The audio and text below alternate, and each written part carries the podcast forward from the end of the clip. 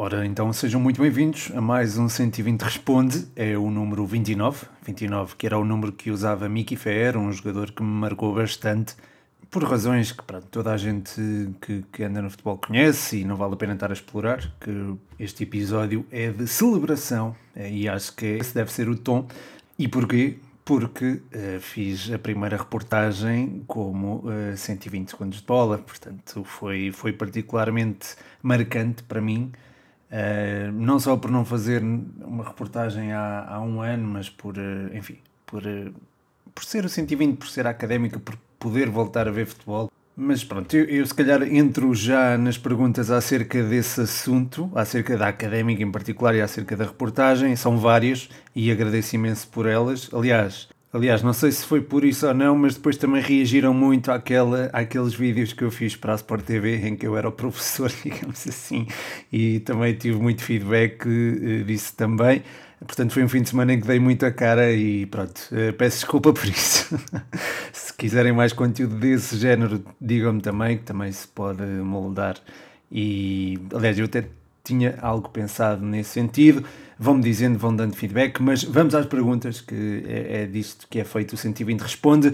Vou começar pelas perguntas relacionadas com a académica. Fãs 120 segundos o Eduardo uh, pergunta-me como foi fazer a reportagem da académica, infelizmente não ganharam. O André Vigário uh, pergunta o que se passa com a nossa briosa. João Mascote pede análise ao jogo e ao momento da nossa briosa. E o Rodrigo Canhoto pergunta: a académica com esta derrota tem condições de ainda subir diretamente?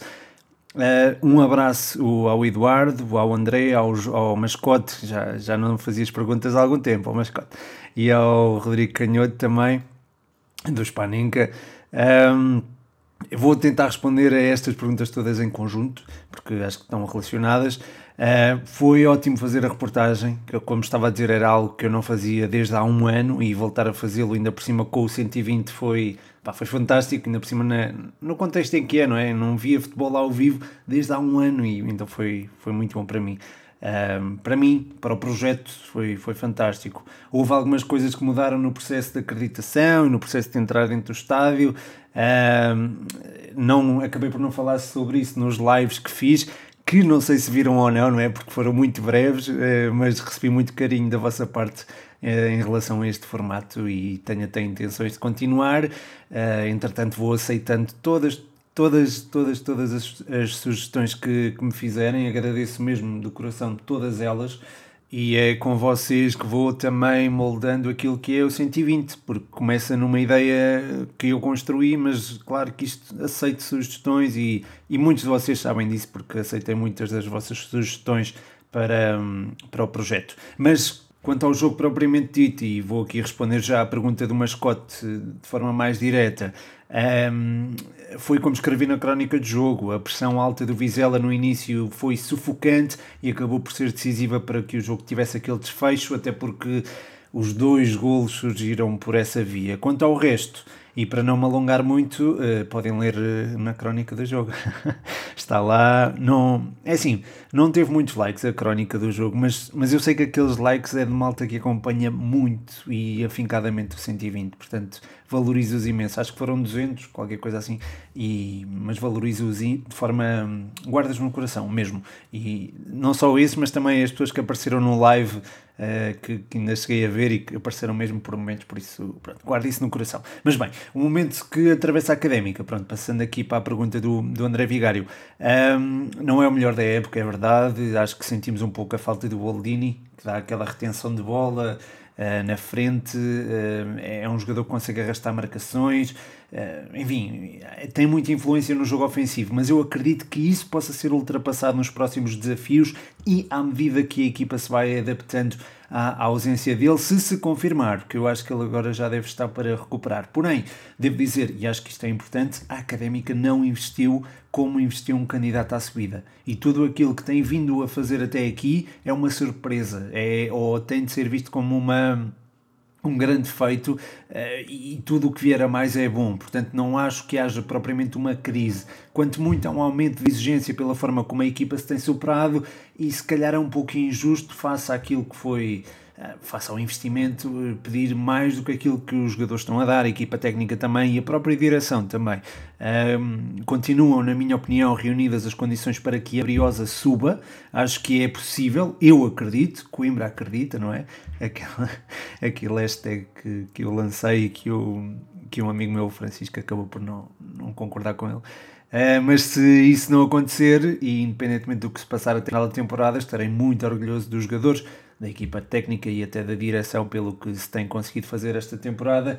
Ah, e ninguém, ninguém me disse para eu dizer nada disto. Atenção, eu estou a dizer isto de livre espontânea vontade e como um adepto da académica. Depois, o Israel Kinsá, um abraço para ti, Israel, pergunta-me aqui sobre, ainda sobre segunda liga, quem vai subir juntamente com o Estoril e quem vai disputar o playoff. Um, eu também acho que o Estoril se está a afirmar como um candidato cada vez mais sério à subida. Nós temos vindo a assistir na segunda liga a um candidato que se destaca mais que os outros e o Estoril acho que vai ser esse candidato. Mas o último jogo com o Varzim não foi propriamente feliz e a equipa pode eventualmente quebrar. Ainda assim, acredito que sejam os canarinhos a subir.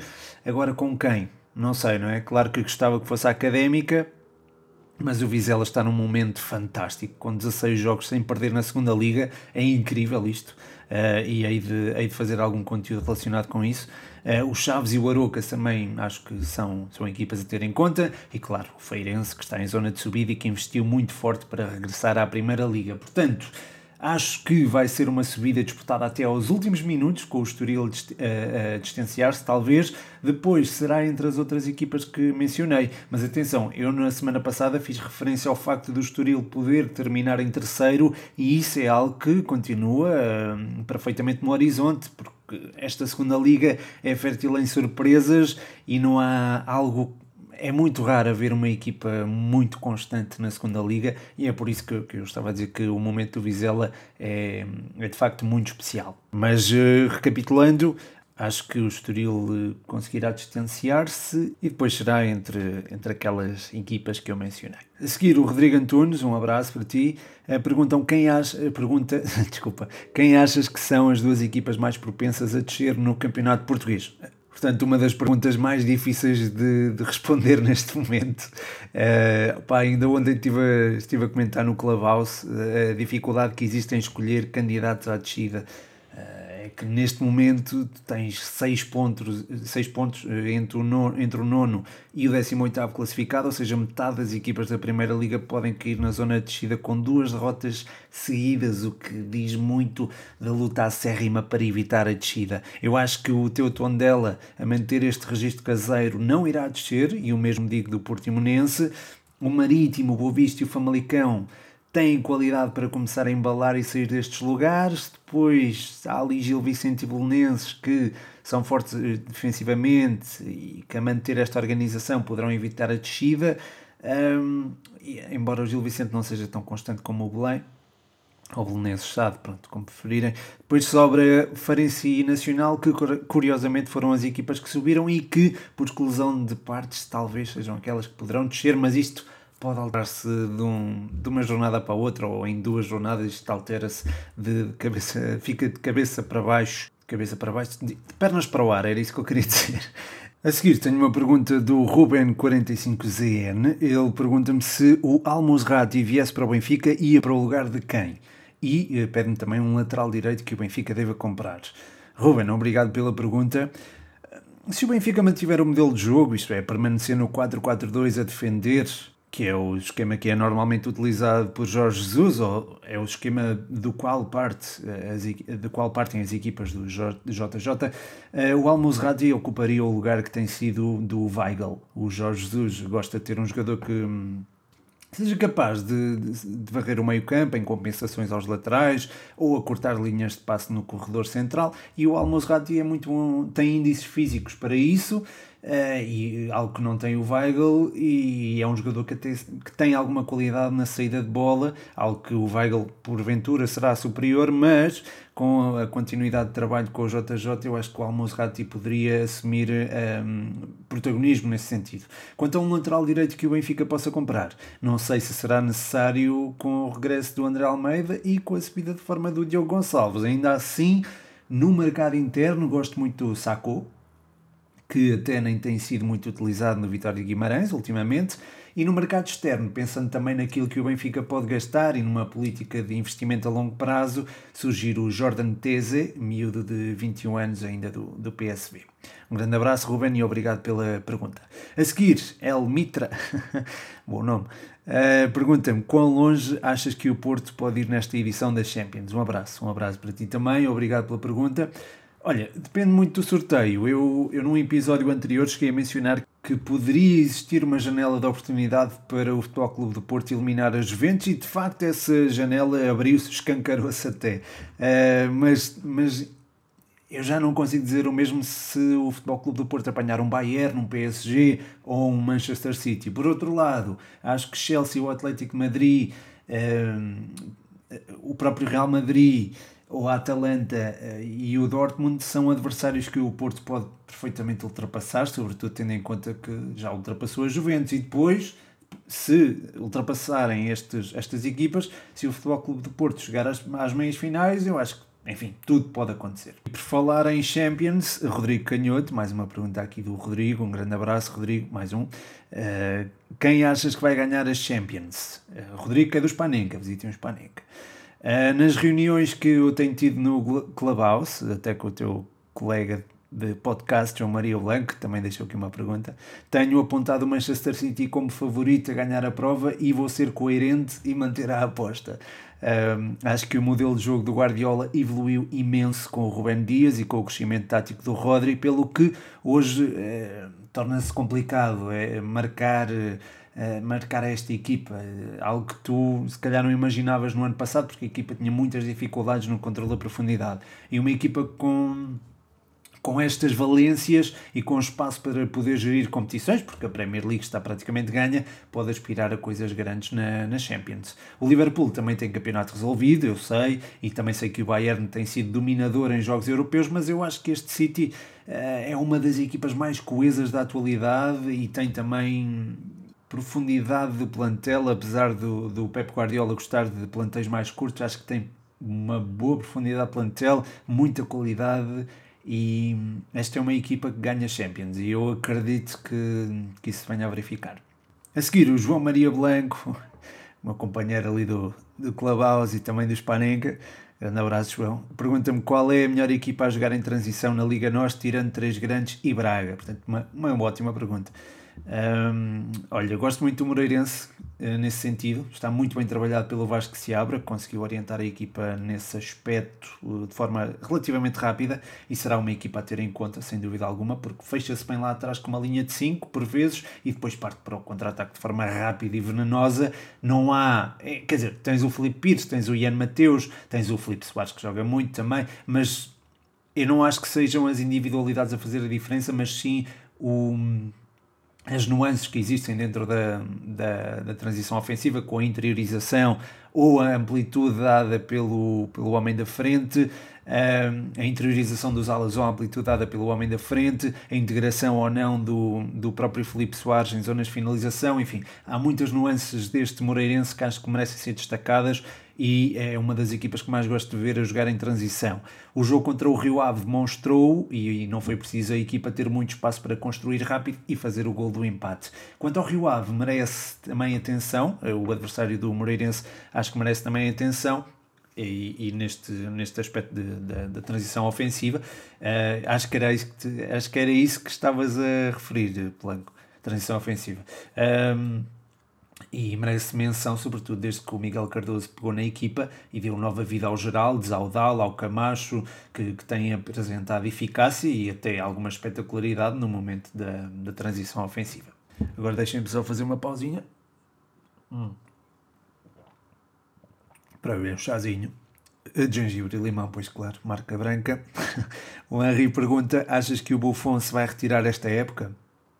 Olha, eu acho que. Um abraço para ti, em primeiro lugar. Uh, eu. Para isso acontecer era, necessário o Buffon ganhar a Champions com a Juve. E como a Juve já foi eliminada e continuando o Buffon a exibir-se a um nível satisfatório, nem que seja como segunda escolha, acho que vai continuar a perseguir o título que lhe falta e que já esteve perto de conseguir por três ocasiões foi finalista vencido, todas com a Juventus, e uma delas foi dramática, perdeu nas grandes penalidades frente ao Milan em 2003. Curiosamente já venceu o Mundial, não é o Buffon, em 2006, mas falta-lhe este título e acho que poderá continuar a persegui-lo. Um, até porque desempenha bom papel também no balneário da Juve, sendo o clube como, como ninguém. A seguir, o Duarte pergunta: uh, Gostas da tática do Bielsa no Leeds? Saudações leoninas. Portanto, aqui um sportinguista, o Duarte. Grande abraço, Duarte.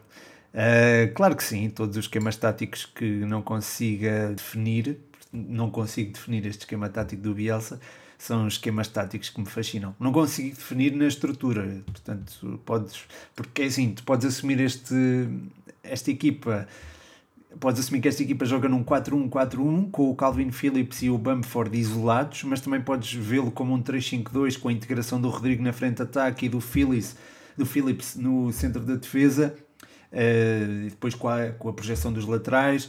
Como ainda podes assumir um 3-4-3 com o Phillips lá atrás, o Rafinha a interiorizar numa faixa, o Rodrigo noutra e o Bamford no meio, ou o Rodrigo no meio e o Bamford na, na, na faixa. Enfim, há muitas coisas que tu podes pegar neste Leeds há muita complexidade e é, e é destas coisas que, que o futebol. É, é com isto, é com este tipo de futebol que o futebol evolui, passa a redundância. É, é uma equipa muito complexa taticamente e estamos apenas. Eu estou apenas a mencionar a, a sua estrutura, que pode ir de um 4-1-4-1 a um 3-4-3 a um 3-2. 5, portanto é, é, é complicado definir este Leeds numa, no esquema tático, mas é, mas é encantador de ver. E enquanto não conseguir dissecar uma equipa, eu fico fascinado com ela. Como, por exemplo, os, os, truques de magia. Enquanto nós não descobrimos como é que se fazem, ficamos assim meio fascinados. E o, o, o Leeds do Bielsa é um bocado isso. Ando a tentar entender ainda e pá, tudo aquilo que eu entendo partilho aqui. Já partilhei até um vídeo sobre, sobre o Leeds no, no 120 um, mas boa pergunta, obrigado eh, Duarte, um abraço. Uh, a seguir o Rafinha, pede aqui duas comparações: Shakhtar Luís Castro, o Olympiacos de Pedro Martins, Roma de Paulo Fonseca ou os Spurs de Mourinho. Portanto, temos aqui um dilema com quatro equipas e quatro treinadores que ainda estão presentes na Liga Europa. Muito bem. Um, ora bem, entre o Shakhtar de Luís Castro e o Olympiacos de Pedro Martins. Acho que, uh, acho que escolhi o Shakhtar, embora eu acho que o Olympiacos possa ter maior segurança no seu estilo de jogo. Porém, não tem a vertigem dos homens de Luís Castro na transição ofensiva, que costuma colocar muitos homens lá na frente, o que proporciona entretenimento, e isso é algo a que dou primazia enquanto espectador. Se fosse treinador, se calhar lá está, preferia pegar num Olympiacos, até pelas debilidades defensivas do Shakhtar, que ficaram até bem espelhadas no jogo com a Roma de Paulo Fonseca. Mas como adepto, prefiro ver o Shakhtar e gostei do jogo que eles fizeram com a Roma, apesar de terem perdido por 3-0. Uh, ah, mas atenção, esta Roma é certo que saiu sem sofrer golos frente ao Shakhtar, mas não é propriamente sólida defensivamente. Tem um processo ofensivo recheado de jogadores com ótima capacidade de definição e às vezes isso pode esconder o espaço que a equipa costuma deixar nas costas. E agora aproveito para entrar aqui na comparação uh, Paulo Fonseca, Roma, Mourinho, Tottenham. Ainda assim, uh, perante este espaço que a equipa deixa nas costas, a Roma, um, eh, acho que isso são apenas dores de crescimento, dado que o Paulo Fonseca está a trabalhar jogadores muito, muito jovens, como o Maras Kumbula, o Ibanhas ou o Mancini, são os três uh, centrais e são, enfim, são centrais já de alto, de alto calibre e vão ser centrais. Tenham atenção a estes nomes, pronto, o Maras Kumbula, o Ibanhas e o Mancini, um, e, se, e pronto, se há bocado entre Shakhtar e Olympiacos preferia treinar o Olympiacos pela solidez do modelo de jogo uh, e o Shakhtar preferia vê-lo, é? preferia, preferia a equipa ou o estilo de jogo da equipa como adeptos, entre Roma e Tottenham se calhar optaria pela Roma, porque ali tens nuances táticas que oferecem vertigem, capacidade de decisão e potencial de crescimento, algo que não encontras no Tottenham, apesar de todos os craques que por lá existem. Uh, ah, e claro, Roma é das, das equipas mais divertidas de se ver jogar e como treinador isso seria... Hum, também seria algo que gostaria de proporcionar aos, aos meus adeptos, embora a Roma seja dos clubes mais difíceis de treinar. Uh, mas pronto, são questões fora, fora de campo. Muito obrigado pela pergunta, Rafinha. Um abraço para ti. A seguir, o Bruno Vieira pega aqui também no, no Mourinho. A pergunta é: será que vamos ter Mourinho no comando dos Spurs na próxima época? Se sim, conseguirá fazer uma boa temporada? Obrigado pela pergunta, Bruno. Um grande abraço para ti. Pá. Um, apesar da sua presença não é? e do seu carisma, um, epá, o, deixei, quase que deixava cair aqui a minha, a minha caneca. Isto ia ser trágico. Bem, mas apesar da sua presença e do seu carisma, o Mourinho é um treinador que estará sempre sujeito à pressão dos resultados, não é? Não é imune uh, a isso propriamente. Vencer uma competição ao serviço do Tottenham, seja a Liga Europa e da Taça da Liga, e poderá praticamente ter um free pass para a próxima temporada. Tem, ou seja, está à vontade para, para continuar, tem legitimidade mais do que suficiente para continuar, ainda por cima tendo em conta a sede de títulos em que vive os, o, o Tottenham. Se não vencer, a coisa fica mais complicada. Aliás, eu acho que não vencendo nenhum título, poderá até não continuar no comando do, do Tottenham. Se se prosseguir nos Spurs, tem material humano e infraestruturas para fazer uma boa época e, e, e quando eu digo boa época, não significa propriamente disputar o título em Inglaterra, mas sim lutar por mais títulos, que é algo que, que, os, que este clube precisa para, para crescer. Ainda em Inglaterra, o Diogo Pires, um abraço Diogo, e obrigado pela pergunta, pergunta-me que posições achas que o Manchester United deve reforçar? Olha, Diogo, eu acho que o eixo central da defesa é um dos setores que precisa mais desse reforço. O Maguire tem, tem crescido bastante, o Lindelof vai dando conta do recado, mas a equipa precisa de outra referência naquela zona. Depois, o meio-campo também precisa, se calhar, de um pivô defensivo. Eu sei que tanto o Fred como o McTominay têm dado boas respostas, mas acho que ainda é preciso alguém com maior presença física e mais forte nas coberturas, visto que o Pogba irá eventualmente sair. Quanto ao ataque, as laterais da defesa e a baliza Uh, acho que a equipa está bem servida nesse aspecto, uh, se não sair ninguém. A seguir, o Leandro pergunta quem achas que seria o melhor sucessor de Joaquim Loh na seleção alemã.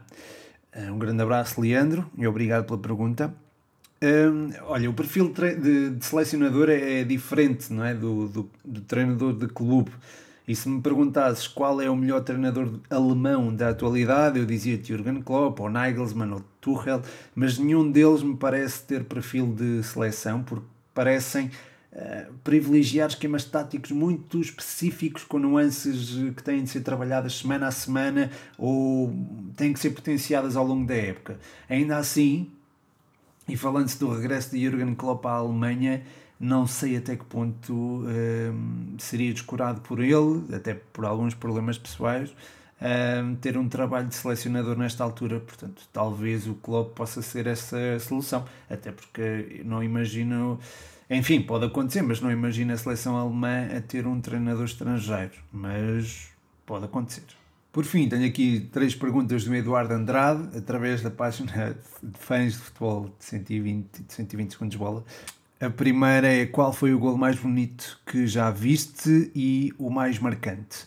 Olha, o golo mais bonito que já vi ao vivo foi um golo de, de um jogador chamado Suk, que já passou pelo Porto e na altura jogava no Vitória de uh, Guimarães Vitória de Setúbal e marcou um golaço à Académica. A Académica perdeu 4-0 na altura.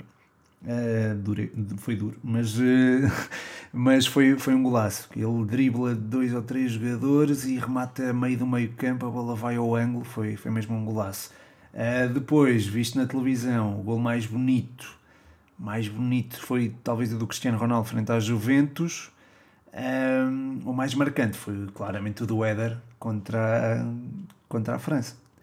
Uh, depois, uh, outra pergunta: se tivesses de escolher uma equipa de 7 com os melhores jogadores para ti, qual seria? Ui, isso é complicadita. Uh, mas olha, o Ter Stegen na baliza, se calhar, depois jogava ali com só um defesa ou dois.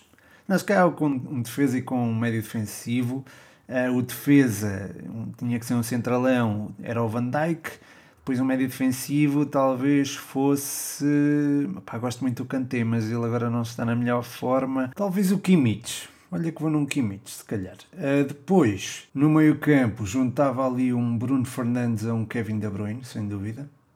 Numa das alas, na ala direita, se calhar punha o Mbappé. Na frente punha o Cristiano Ronaldo. Pá, o Mbappé tinha que defender. Não? Temos, tinha que ter uma conversa com ele para ele defender. Uh, portanto, está já a defesa, temos três no meio campo, um no lado direito, um na frente, um, dois, três, falta um na esquerda, não é? Se calhar punha o Alexander Arnold, não, olha, punha o Alexander Arnold, que é um jogador que faz ali a, a faixa toda na direita, e depois punha o Mbappé na esquerda, ou então metia o Cristiano Ronaldo na esquerda, mas o Cristiano não sabe, não, pá, vejo mais um Mbappé a defender do que o Cristiano, portanto, se calhar é isso, é.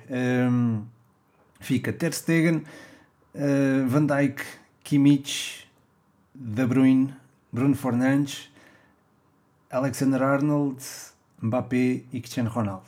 Já agora digam-me também as vossas, as vossas equipas de 7 por, por mensagem. Pois, a, a última pergunta. Qual foi o jogo da Liga dos Campeões que te marcou mais ou te emocionou?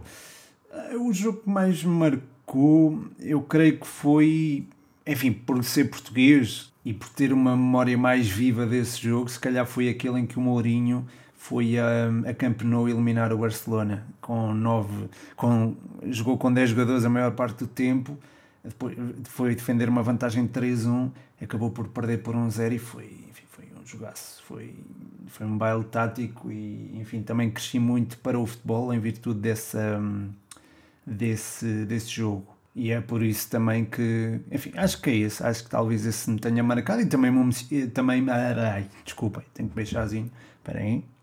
Hum. Mas sim, portanto, esse jogo foi um dos que mais marcou e que me emocionou. Também gostei da, da campanha do Futebol Clube do Porto na Champions, quando, quando a ganhou. Um, o, próprio, a própria, o próprio Benfica também fez algumas boas campanhas quando, quando eliminaram o Liverpool também foi, foi, foi emocionante. Enfim, há, há vários jogos, há vários jogos, mas este, este do Mourinho se calhar foi aquele que mais marcou e emocionou, essa que era a pergunta. Uh, e pronto, acho que chegamos ao fim deste episódio. Agradeço imenso a todos os que colocaram as perguntas. Peço desculpa se foi assim um bocadinho mais breve nas respostas, mas é que eu neste momento estou também numa, numa sala do Clubhouse a falar da são salas que nós temos organizado, eu e o João Blanco do Spaninga temos feito, temos feito algumas salas para, para discutir futebol e hoje é sobre a pré-eliminatória, a, a convocatória da seleção e, as, e, o, e os oitavos de final das Champions e eu estou ali presente, então eu estou a tentar acelerar para poder dar o meu contributo de forma mais ativa. Um, agradeço a todos os que deixaram perguntas e a todos os que ouviram até ao fim. O meu nome é Pedro Machado e este foi mais um 120 Responde. Ah, e para aprender inglês, ih.coimbra.osc no Instagram e International House Coimbra Olivais Santa Clara no Facebook.